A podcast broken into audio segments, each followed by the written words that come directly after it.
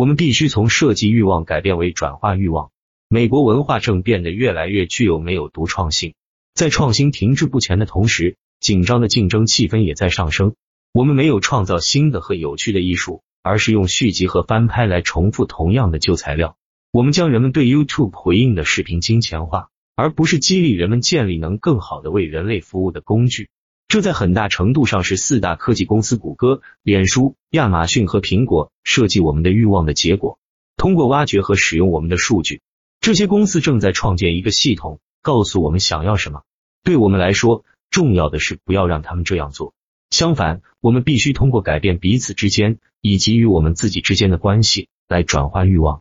设计欲望满足了我们对地位、金钱和物品的浅薄欲望。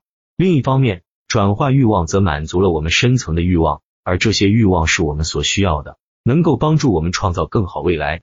为此，我们需要开始高度重视健康的关系。特别是与我们的孩子，例如，我们应该鼓励他们阅读有关英雄的书籍，这些英雄可以为他们树立欲望的榜样。而且，我们我们应该小心，不要把他们作为与其他父母竞争的棋子，成为他们的噩梦。当然，我们也应该努力改造自己内心的欲望，这意味着我们需要积极努力清除自己的浅薄欲望。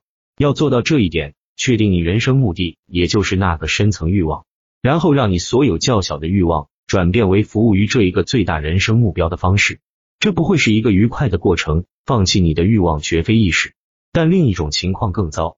如果你不确定并追求那一个最深层的欲望，你的人生目标，你就会被模仿的风吹向各个方向，任人摆布。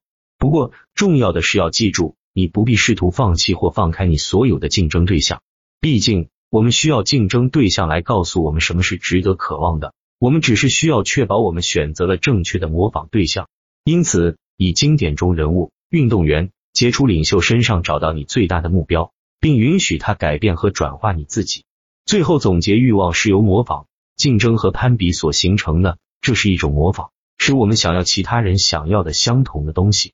有时，我们的模仿对象来自一个社会的竞争体系，它创造了人为的目标和标准，造成压力，最终让我们感到不满足。与其追求这些消极的、虚浮的欲望，我们必须将自己的方向调整为核心欲望，并仔细选择更好、更健康的榜样和目标。